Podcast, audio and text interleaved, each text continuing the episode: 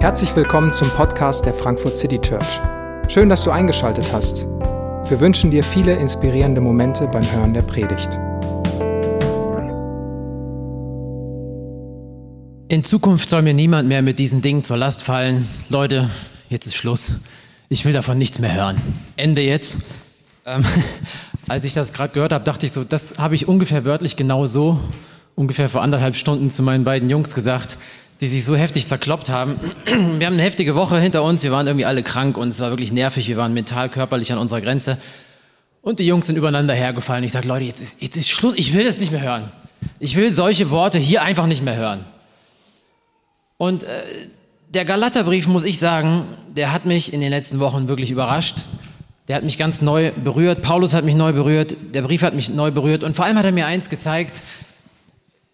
Paulus geht es nie um eine abstrakte Abhandlung von theologischen Lehrsätzen oder Vorstellungen, sondern Paulus schreibt seine Briefe, seine Worte mitten hinein in Familienchaos, Zerrissenheit, ähm, Not, Unsortiertheit und genauso äh, spricht er heute Morgen zu dir und zu mir. Und wir merken schon an, an den, wir haben es die ganze Zeit schon gemerkt äh, im Galaterbrief in den letzten Wochen, dass Paulus unfassbar emotional ist, dass er Dinge raushaut, die äh, äh in Gottesdiensten eigentlich nichts verloren haben. Aber der ist mir sympathisch geworden, dieser Paulus, in seiner Wucht, in seiner Emotionalität, aber auch in seiner Liebe, wie wir es in der Einleitung schon gesagt haben. Und ich weiß nicht, was dir hängen geblieben ist, wie der Galaterbrief dich geprägt hat, worüber du gestolpert bist, was dir neu war. Aber selbst wenn du jetzt das erste Mal hier bist während der Predigtreihe, hast du Glück, weil in diesem letzten Abschnitt fasst Paulus nochmal seine zentralen Gedanken zusammen, auf, auf ganz besondere Weise, wie ich finde. Er greift die Kernthemen nochmal auf und gibt uns nochmal einen ganz tiefen Einblick in sein Herz. Er will sicher gehen, dass seine Leser wirklich, wirklich nochmal verstehen, worum es ihm geht. Und wir erinnern uns, das Besondere am Galaterbrief ist, dass er keine persönliche Anrede am Anfang hat, sondern er beginnt mit einem, seid ihr eigentlich noch ganz bei Trost, ihr lieben Galater? Sag mal, was ist denn eigentlich los mit euch? Wie kann es denn sein, dass ihr euch so schnell wieder von Christus abwendet und zurückgeht in ein altes, überkommenes System. Ich habe euch doch das Reich Gottes vor Augen gemalt und ihr habt das Reich Gottes doch unter euch erlebt. Und was war passiert? Paulus hatte auf seiner ersten Missionsreise diese Gemeinde in Galatien, in der heutigen Türkei, gegründet. Und nachdem Paulus weitergezogen war, kamen irgendwann jüdische Gesetzeslehrer aus Jerusalem, aus dem Kreis der Apostel, die traten sehr selbstbewusst, sehr gewichtig auf und haben die Leute verunsichert. Erstmal haben sie die Autorität von Paulus in Frage gestellt. Ist das überhaupt so ein richtiger Apostel? Der war nicht von Anfang an dabei. Und vor allem haben sie dann gesagt, naja, also hier ist ein bisschen Chaos entstanden. Also jetzt sind hier die Juden und die Nichtjuden. Jetzt ist hier Unklarheit über die Speisevorschriften, Beschnittenheit und so. Leute, wir finden jetzt mal einen Kompromiss. Ihr Nichtjuden, das stimmt mit Jesus, ja, das mit diesem Glauben an ihn ist eine, eine gute Sache, aber das allein, das reicht nicht. Ihr müsst euch schon wenigstens beschneiden lassen. Und die wichtigsten Speisegebote, haltet das mal lieber ein, damit hier nicht so viel Unklarheit ist. Und als Paulus das hört, da, der, der, der rastet völlig aus. Der rastet völlig aus und den ganzen Brief über ähm, ist er hektisch, polemisch und dann wechseln sich emotionale Ausbrüche ab mit wirklich sachlichen Argumentationen, wie das doch überhaupt nicht sein kann, dass das, was, was Sie jetzt sagen, dass ihr das überhaupt ernst nehmt. Und er diktiert diesen Brief. Und ich stelle mir das vor, wie er irgendwie hektisch hin und her läuft und sein, äh, sein Mitarbeiter versucht, Schritt zu halten. Und dann äh, sagt Paulus zwischendurch Dinge, wo der Mitarbeiter bestimmt sagt, Paulus, ernsthaft, soll ich das jetzt wirklich aufschreiben? Ähm, äh, ja, solche Sachen kommen da drinnen vor. Und Paulus sagt, ja, schreib das auf, schreib das auf. Das, das, das, das, das, muss, das muss einfach ankommen, dass das absurd ist, was da gerade passiert. Denn was war denn die Botschaft von Paulus, als er kam? Was war das Evangelium, was er gebracht hat? Zusammengefasst das Evangelium, Leute, es ist soweit. Der verheißene Messias ist wirklich gekommen. Mit Jesus Christus ist das Reich Gottes angebrochen. Und Jesus ist gestorben und er ist auferstanden und das ist der Erweis, dass das wahr ist, dass er der Sohn Gottes ist, der erwartete Messias. Und denk doch mal nach, die alte Verheißung, die schon Jahrtausende vorher an Abraham erging, dass von dir wird mal der Messias kommen und durch dich und durch den Messias sollen gesegnet werden alle Völker. Es geht doch nicht nur um das eine Volk Israel, um so ein paar Leute irgendwo in Palästina. Es geht darum, dass ihr auserwählt seid, damit durch euch die ganze Welt erfährt, wer ich bin, Gott. Und das Verrückte ist, es ist klar geworden, dass alle gemeint sind. Alle sind gemeint, alle sind eingeladen, in dieses Versprechen reinzukommen. Die frohe Botschaft von der unbedingten Liebe Gottes zu allen Menschen. Und das hat Jesus verkörpert, dafür ist er gekommen. Er hat das geschafft, was wir nicht hätten schaffen können. Er hat den Anspruch von Gottes heiligen Gesetz, er hat die gesamte Torah erfüllt. Er hat sie als einziger erfüllt, für uns und an unserer Stelle. Und die Strafe, die wir verdient hätten, hat er getragen. Und nicht nur, damit wir frei ausgehen können, ja, viel mehr noch, dass wir eine völlig neue Qualität der Gottesbeziehung erleben können. Dass wir in eine völlig neue Realität eintreten können. Und Paulus entfaltet das. Wir haben es gehört die letzten Wochen. Wie Paukenschläge hämmert er den Galatern ein. Wir sind Söhne, wir sind Töchter Gottes geworden. Wir sind nicht mehr Sklaven des Gesetzes. Und egal, welche Ansprüche man reinsetzt, ob die Torah oder die Ansprüche deiner Eltern, der Gesellschaft, deiner Konkurrenten, die Ansprüche deiner Eltern und Kinder, wir sind nicht mehr ihre Sklaven. Wir haben eine Identität als Söhne und Töchter Gottes. Wir haben Christus angezogen, sagt er in der Taufe. Wir bekommen seine Gerechtigkeit, werden mit ihr bekleidet. Wir werden Teil der einen großen Familie Gottes, wo es nicht mehr darum geht, ob du Jude oder Grieche, Mann oder Frau, Sklave oder Freier bist. Und er steigert sich. Wir bekommen den Heiligen Geist, der in uns ruft. Aber, Vater, zu Gott, dem Schöpfer. Ist das überhaupt zu fassen? Und dann haben wir gehört, wie er in den letzten Kapiteln, im Kapitel 5 dann sagt, wie sieht es denn denn aus? Dieses neue Leben, diese neue Realität soll sich zeigen in tätiger, hingegebener, selbstlosen Liebe. Und was sind die Kennzeichen, dass wir den Heiligen Geist haben? Diese Früchte des Geistes, Liebe, Freude, Frieden, Geduld, Freundlichkeit, Güte, Treue, Rücksichtnahme, Selbstbeherrschung. Und letzte Woche hat David davon gesprochen, dass nur ein einziges Gesetz übrig bleibt.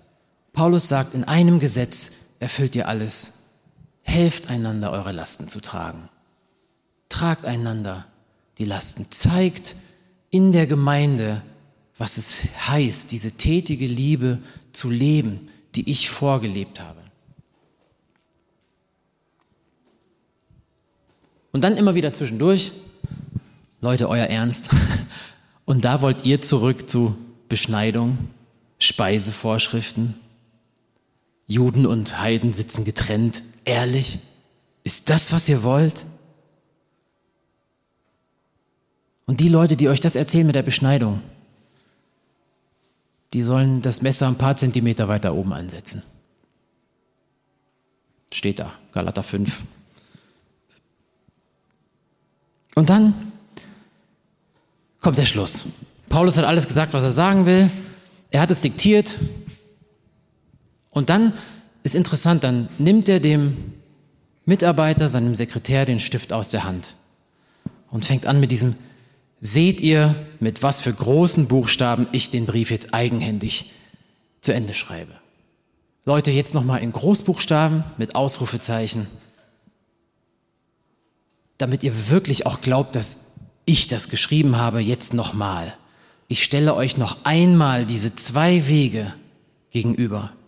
Entweder oder. Ihr müsst euch entscheiden. Ihr könnt nicht beides haben.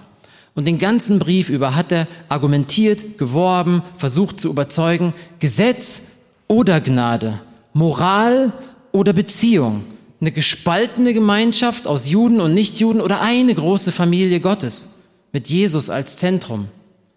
Und letztlich Sklaverei oder Freiheit. Und ein letztes Mal stellt Paulus diese grundverschiedenen Denkweisen gegenüber, aber diesmal ist doch eine Sache anders. Er macht es nicht mehr argumentativ, sondern wird noch mal ganz persönlich. Er stellt die Frage noch mal anders. Er macht sich ganz verletzlich. In diesem letzten Abschnitt fragt er die Galater, wem vertraut ihr mehr? Ihnen oder mir? Wen haltet ihr für glaubwürdiger? Ihr könnt euch nicht gleichzeitig auf sie und auf mich berufen, denn wir sind auf grundsätzlich anderen Wegen unterwegs. Seht ihr, mit was für großen Buchstaben ich den Brief jetzt eigenhändig zu Ende schreibe? Jene Leute, die versuchen, euch zur Beschneidung zu zwingen, die tun das, um sich mit Hilfe dieser rein äußerlichen Sache Anerkennung zu verschaffen. Eigentlich wollen sie damit nur der Verfolgung ausweichen, die mit der Botschaft vom Kreuz verbunden ist. Es geht diesen Beschnittenen ja gar nicht darum, das Gesetz zu befolgen. In Wirklichkeit fordern sie euch nur deshalb zur Beschneidung auf, weil sie dann voll Stolz darauf verweisen können, dass ihr euch dieser äußerlichen Zeremonie unterzogen habt jene Leute. Und dann gibt es drei Merkmale, die er raussucht. Ne? Sie suchen nur ihre eigene Anerkennung. Die wollen vor der Welt gut dastehen. Es geht ihnen nicht darum, dass die Galater im Glauben wachsen, dass die Gemeinde fest wird im Vertrauen auf Jesus. Es geht ihnen darum, dass Ordnung einkehrt, dass wieder ein bisschen Klarheit herrscht, dass die Regeln befolgt werden. Das Herz ist ihnen völlig egal. Der Schein soll gewahrt werden. Aber wisst ihr, ein äußeres Zeichen führt doch nicht eine innere Herzensveränderung herbei. Es ist doch gerade umgekehrt. Eine neue Gesinnung, eine neue Herzensrealität wird sich auch äußern, aber eben in Gehorsam, in tätiger Liebe, in den Früchten des Geistes. Aber das interessiert die Leute nicht. Die sind wirklich, die sind zufrieden, wenn ihr euch jetzt beschneiden lasst und ein paar Speisevorschriften einhaltet. Und so tut, als würdet ihr so eine Art Judentum Leid annehmen. Und letztlich geht es ihnen damit um sich selber, weil sie nach Jerusalem zurückgehen können und sagen können, seht ihr, wir haben Ordnung geschafft, wir haben einen guten Kompromiss gefunden, alle sind happy, weiter geht's, passt doch. Und das Zweite ist, was Paulus sagt, letztlich wollen diese Leute der Verfolgung ausweichen. Ja, und das ist schon eine gute Frage. Warum eckt denn die Botschaft vom Kreuz so an? Naja, weil sie wirklich alle Selbsterlösungssysteme ad absurdum, ad, ad absurdum führt. Das Kreuz tötet jeglichen menschlichen Stolz. Niemand kann sich mehr was auf sich selbst einbilden. Niemand kann sich über den anderen stellen. Ja, Konservative können sich nichts auf ihre Moral einbilden. Sie brauchen genauso die Erlösung, die Gnade von Jesus wie der größte Schwerverbrecher. Das, was Jesus so, so radikal an dem Gleichnis von dem verlorenen Sohn und eigentlich den verlorenen Söhnen gleich macht. Der ältere Bruder mit all seinem Regeleinhalten, der dann auf seinen jüngeren Bruder runterschaut und sagt, dieser dein Sohn, der hat das Geld hier mit den Huren verprasst und den nimmst du wieder zurück. Ehrlich, ich habe all die Regeln eingehalten. Ich habe nie irgendwas von dir gefordert. Und Jesus sagt, dass dieser Mensch weit verlorener ist als der andere, weil er überhaupt nicht sieht, dass er die Gnade braucht. Naja, und für eher liberalere ist das Kreuz eine absolute Zumutung, weil es ein Zeichen der Intoleranz ist für sie. Ja, es schließt alle anderen Wege aus, wie man zu wirklichem Heil, zu wirklicher Rettung, zu wirklicher Gottesbeziehung gelangen kann. Durch Jesus allein ist das zu haben. Er ist der Weg, die Wahrheit und das Leben. Na, und solange man sich auf religiöse Äußerlichkeiten konzentriert, eckt man auch nicht an. Das findet jeder gut. Aber dort, wo unterschiedliche Realitäten aufeinanderprallen, wo unterschiedliche Herrschaftsansprüche da sind, da wird es schnell ungemütlich. Und Paulus sagt, diesem Konflikt, diesem grundlegenden Konflikt weichen diese Leute aus. Ich habe mich schon gefragt, wie traut sich Paulus eigentlich diesen ehrwürdigen Gelehrten aus der Urgemeinde sowas zu unterstellen? Aber er sagt, guckt euch mal ihr Leben an. Guckt mal genau hin. Es geht ihnen selber doch gar nicht darum, das Gesetz zu befolgen. Das machen die selbst nicht. Das versuchen die nicht mal. Die wissen ganz genau, dass wenn sie mit der Beschneidung kommen, sind sie in der Pflicht, die gesamte Tora einzuhalten, das gesamte Gesetz, den gesamten Forderungskatalog eines heiligen Gottes gerecht zu werden. Es geht ihnen nicht um die Ehre Gottes. Es geht ihnen um ihre eigene Ehre. Es geht um Kontrolle, um Sicherheit, um den Schein. Und das nennt Paulus Heuchelei.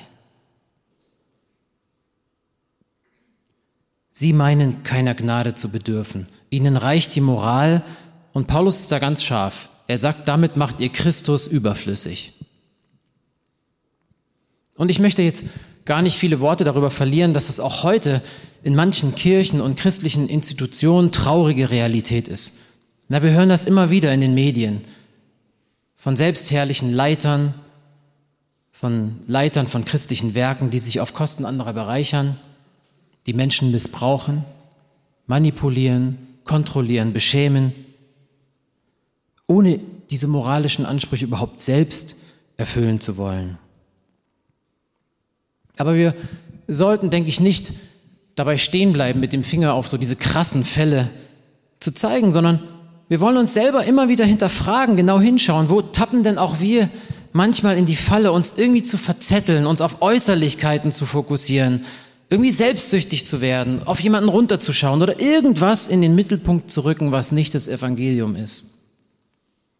Und wir haben das mehrmals schon in diesen letzten Wochen gesagt, dass wir so froh sind, dass wir ein Pastorenteam sind, dass wir uns immer wieder gegenseitig korrigieren können, dass auch wir Pastoren und Leiterinnen und Leiter in Kleingruppen eingebunden sind, wo ihr in unser Leben reinschauen könnt. Wir sind nicht über alle Zweifel erhaben. Auch wir müssen uns immer wieder prüfen, hinterfragen lassen, Schuld bekennen und versuchen, so gut wir können, integer zu leben. Nicht perfekt, aber integer und in ständiger Umkehr und Beziehung zueinander und zu Jesus. Wir haben hier keine Machtposition, keine Kontrolle, keine Sicherheiten. Und es ist gut so. Aber wir werben immer wieder um euer Vertrauen mit unserem Leben, mit unserem Vorbild. Wir wollen nicht Schein und Äußerlichkeiten. Wir wollen die Kraft der frohen Botschaft unter uns entfaltet sehen. Und Paulus entlarvt die Motive dieser gesetzlichen Leute und sagt, hinter ihren Forderungen steckt letztlich Stolz. Stolz, der meint, keine Gnade zu brauchen. Und ironisch greift Paulus dieses Wort Stolz jetzt auf. Ne? Er fängt an mit jene Leute, ich aber. Er macht einen riesen Gegensatz auf. Und dann gibt es ein Wort, was beides verbindet. Für mich jedoch ist es unmöglich, auf irgendetwas anderes stolz zu sein, als auf das Kreuz von Jesus Christus, unserem Herrn. Durch ihn ist die Welt für mich gekreuzigt und durch ihn bin ich für die Welt gekreuzigt. Worauf es ankommt, ist weder beschnitten sein noch unbeschnitten sein. Entscheidend ist doch nur eins, ein neues Geschöpf zu sein. Paulus wettet sein ganzes Leben, seine ganze Identität, alle Perspektiven, die er hat, seine Hoffnung einzig und allein auf das Kreuz. Das Einzige, worauf er stolz ist, das Einzige, woraus er ultimativ Wert bezieht, ist das Kreuz von Jesus Christus, unserem Herrn. Und er sagt, es ist ihm unmöglich, daneben noch irgendetwas anderes zu stellen. Mit Jesus ist für Paulus alles, alles, alles anders geworden. Jesus ist der ultimative Game Changer.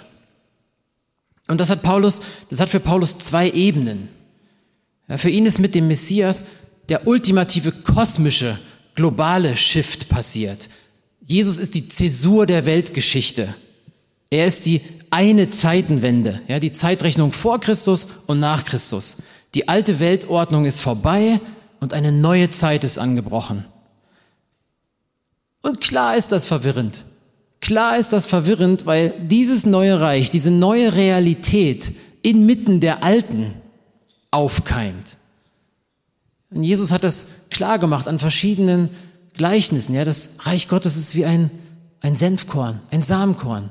Es ist klein und unscheinbar und es wächst auf und wird größer und größer. Oder wie, wie Sauerteig, ja, der ganz viel Mehl durchsäuern kann, aber der so unscheinbar ist. Die Mächte der Finsternis sind überwunden. Der Tod ist besiegt. Das Gesetz ist erfüllt. Es ist vollbracht.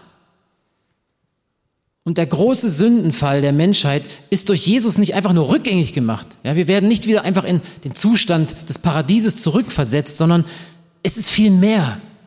Wir sind Kinder des höchsten Gottes. Wir rufen Abba Vater, unverdient, aus lauter Gnade.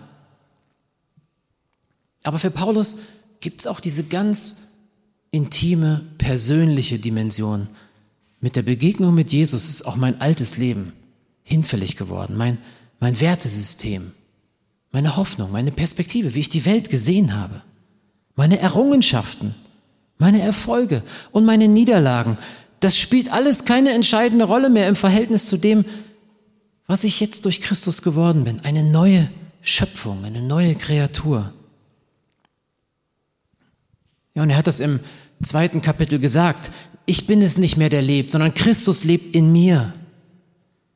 Und solange ich noch dieses Leben habe, lebe ich im Glauben an den Sohn Gottes. Und wie schön ist das, was er jetzt sagt, der mir seine Liebe erwiesen und sich selbst für mich hingegeben hat. Für mich, für mich den Pharisäer, der Christen verfolgt hat, der selbstgerecht war der sich, was weiß ich, darauf eingebildet hat, dass er einen lückenlosen Stammbaum bis zum Urvater Benjamin irgendwie zurückverfolgen kann, dass er der strengsten Sekte der Schriftgelehrten angehört hat, der Pharisäer. Und er sagt im Philipperbrief, das interessiert mich nicht mehr. Das ist vorbei.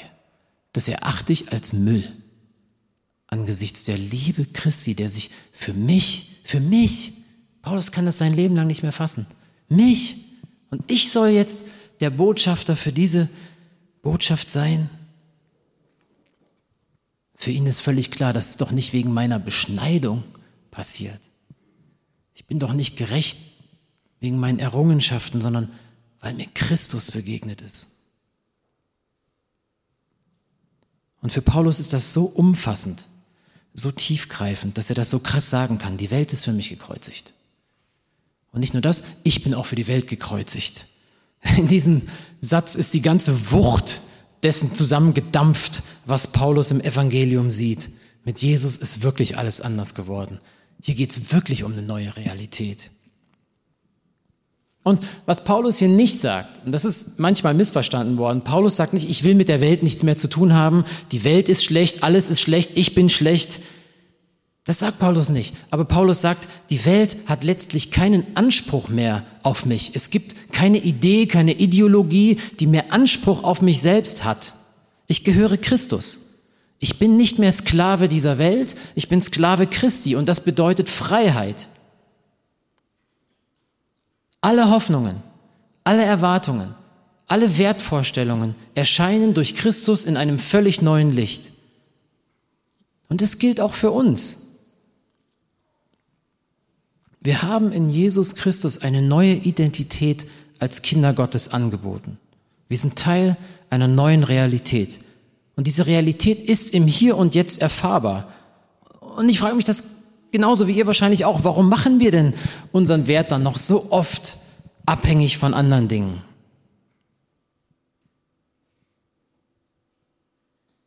Die Urteile anderer Menschen haben keine ultimative Bedeutung mehr. Entscheidend ist, was Gott über uns denkt. Wir brauchen keine Menschenfurcht mehr zu haben. Warum haben wir so oft noch? Paulus sagt an einer Stelle, dass ihn die Urteile anderer Menschen nicht mehr interessieren und er, er geht noch weiter, er sagt, selbst das Urteil, das ich selbst über mich mache, interessiert mich nicht mehr, weil entscheidend ist, was Christus über mich denkt. Und wie oft haben wir diese Stimmen in unserem Kopf, die uns anklagen, die uns fertig machen, denen wir so viel Raum geben.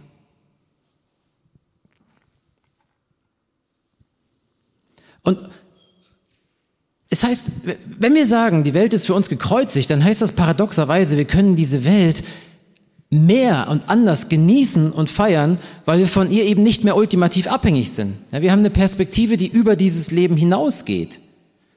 Und wir können auch ganz anders lieben. Wir können lernen, selbstlos zu, zu lieben. Warum? Naja, weil wir nicht mehr von unserem Nächsten erwarten müssen, dass er unsere Leere füllt, dass er uns Wert gibt. Ja, wie viele Beziehungen leiden darunter, dass der eine vom anderen erwartet, dass er diese Leere, diese Sehnsucht füllt. Jesus füllt diese Leere. Er gibt dir diese Identität. Du kannst frei dem anderen gegenüber sein. Das ist überhaupt das Wesen erst der Liebe, dass sie freiwillig den anderen auch in Freiheit lässt. Wie oft sind wir, und da nehme ich mich ja selbst mit rein, Sklaven unserer Erwartungen von unseren Kindern, von unseren Partnern. Wie oft ist unser Selbstbild so schlecht und negativ?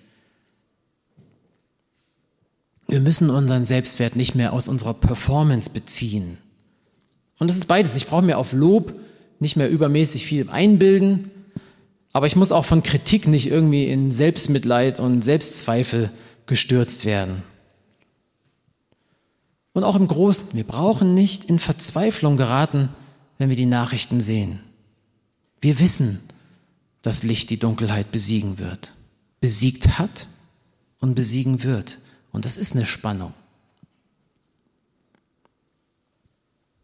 Wir sind wirklich frei auch wenn diese Freiheit mühsam einstudiert und verteidigt werden will. Die Welt ist für mich gekreuzigt und ich für die Welt. Und was auferstanden ist, ist die neue Schöpfung. Und das ist, was zählt. Meine neue Identität in Gottes neuer Welt. Und das ist gigantisch. Und Paulus schreibt in Vers 16, allen, die sich an diesen Grundsatz halten, allen, die sich an diesen Grundsatz halten, dass allein die Verbindung zum Messias Jesus entscheidend ist, schenke Gott seinen Frieden, sein Erbarmen. Sie sind das wahre Israel Gottes. Wenn man nach diesem Grundsatz lebt, in Verbindung mit Jesus, dann erfüllt uns eine Art von Frieden, der übernatürlich ist, der neu ist. Ein Frieden mit Gott einen Frieden mit meinem Nächsten und auch einen Frieden mit mir selbst. Versöhnung ist möglich. Erbarmen kennzeichnet dieses neue Leben, denn Gott hat mir sein Erbarmen geschenkt. Und ich darf auch gnädig mit mir selbst und anderen sein. Und Zugehörigkeit. Ja, wir gehören zur großen Familie Gottes.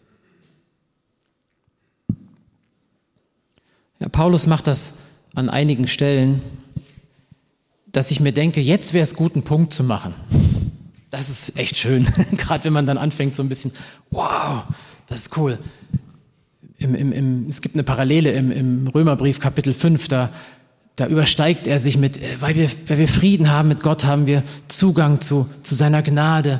Wir sind erfüllt mit einer Hoffnung der Herrlichkeit und, und, und, und, und, und dann, und wir rühmen uns auch der Bedrängnisse, die wir durchmachen müssen. Wir sind stolz auf die Nöte, weil wir wissen, dass sie durchhalten, Geduld, Festigkeit in uns produzieren. Und ähnlich ist es auch hier. Ich hätte jetzt gern, also so nach allen Regeln guter Kommunikation hätte ich jetzt einen Punkt gemacht, den Sack zugebunden. Aber jetzt kommt noch ein Teil, den wir halt nicht so gerne hören. Denn Teil dieser neuen Realität, Teil dieses Verbundenseins mit dem Messias Jesus, heißt eben auch, den Weg des Kreuzes mitzugehen. So jemand ist auch bereit, mitzuleiden und mitzutragen. Ja, diese Freiheit der Kinder Gottes ist eine demütige Freiheit. Unser Jubel und unsere Hoffnung, sie sind echt, aber sie sind nie triumphalistisch. Und es gibt keine leidfreie Jesus-Nachfolge. Wer das erzählt, der erzählten Märchen. Es geht auch nicht um unser persönliches Ticket to Heaven und Everlasting Life. Es geht um Nachfolge Jesu. Und das bedeutet Auftrag und Verheißung. Geht hin in alle Welt und macht zu Jüngern. Und ich verspreche euch, ich werde bei euch sein für immer und ich werde euch nie verlassen. Das gehört zusammen, Auftrag und Verheißung. Es geht darum, Salz und Licht zu sein. Und wo braucht man Salz und Licht? Na, in Verderben und Dunkelheit. Und das ist genau das, was Paulus jetzt, und das ist irgendwie spannend, er nimmt das jetzt als Argument, als letztes Wort im Streit um seine Autorität. Seine Autorität wurde immer wieder angezweifelt, in Frage gestellt, bist du überhaupt richtiger Apostel und so weiter.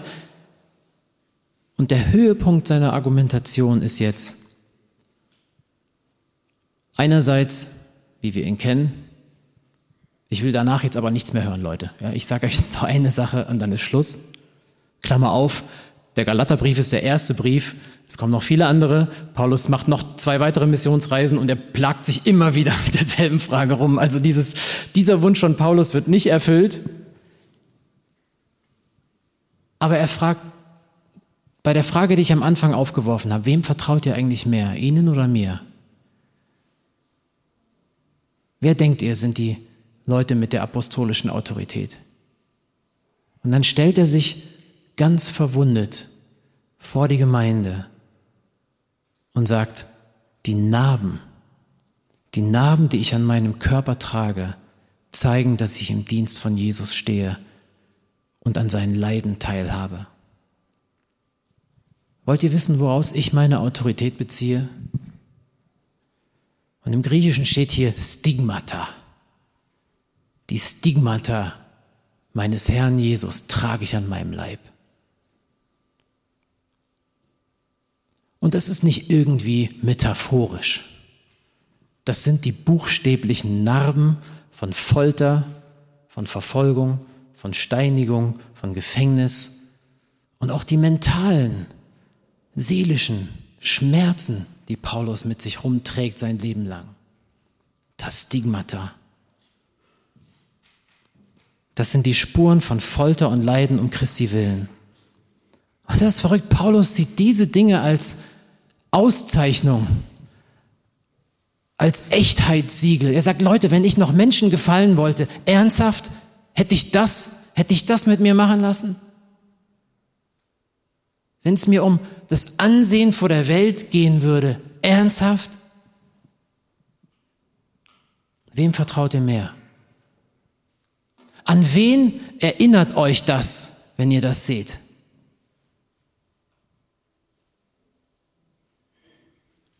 Die Male von Jesus. Das ist der Weg. Das ist auch der Weg. Das ist auch die neue Realität.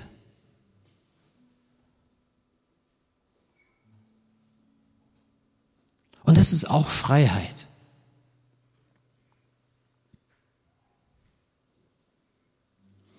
Und das fasziniert mich so an Paulus. Und das spornt mich an.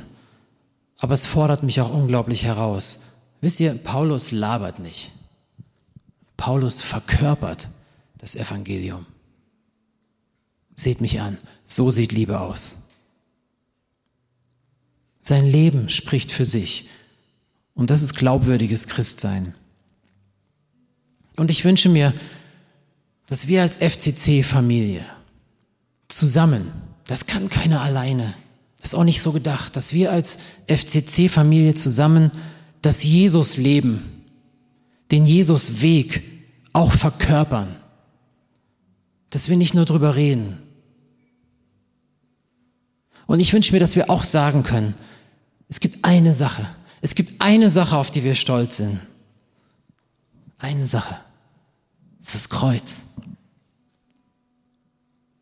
Das ist unser Zentrum.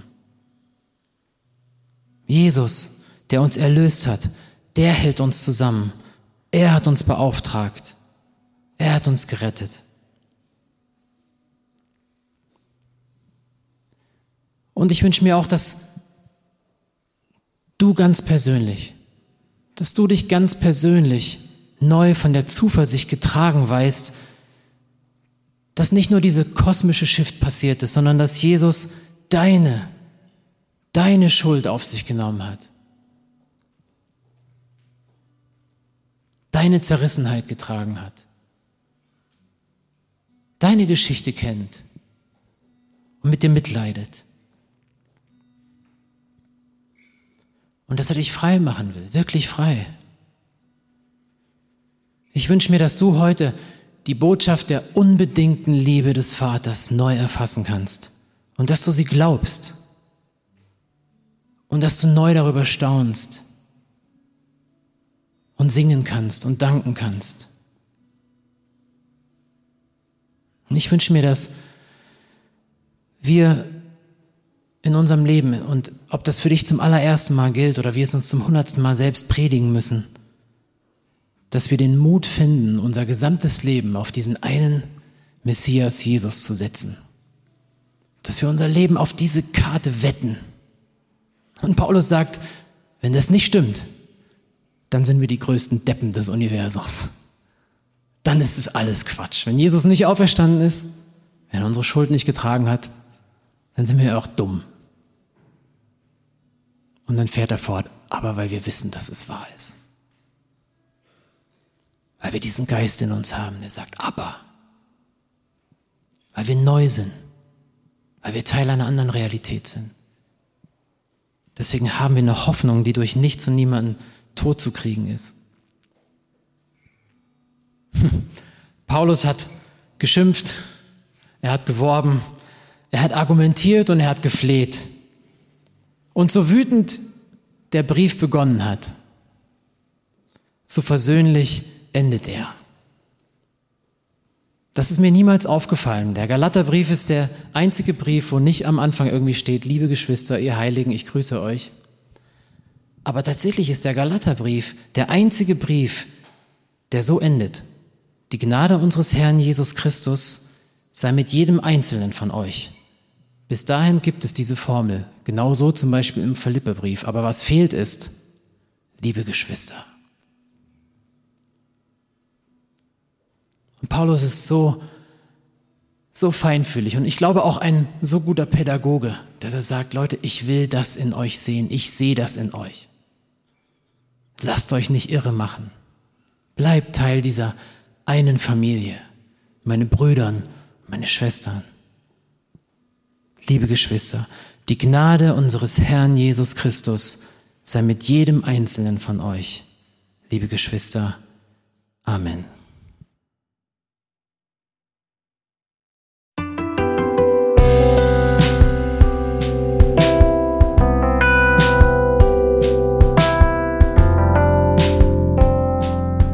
Wir hoffen, die Predigt hat dich inspiriert. Wenn du uns kennenlernen möchtest, dann schau einfach mal auf unsere Homepage www.frankfurtcitychurch.de oder besuch uns in unseren Gottesdiensten. Bis dann!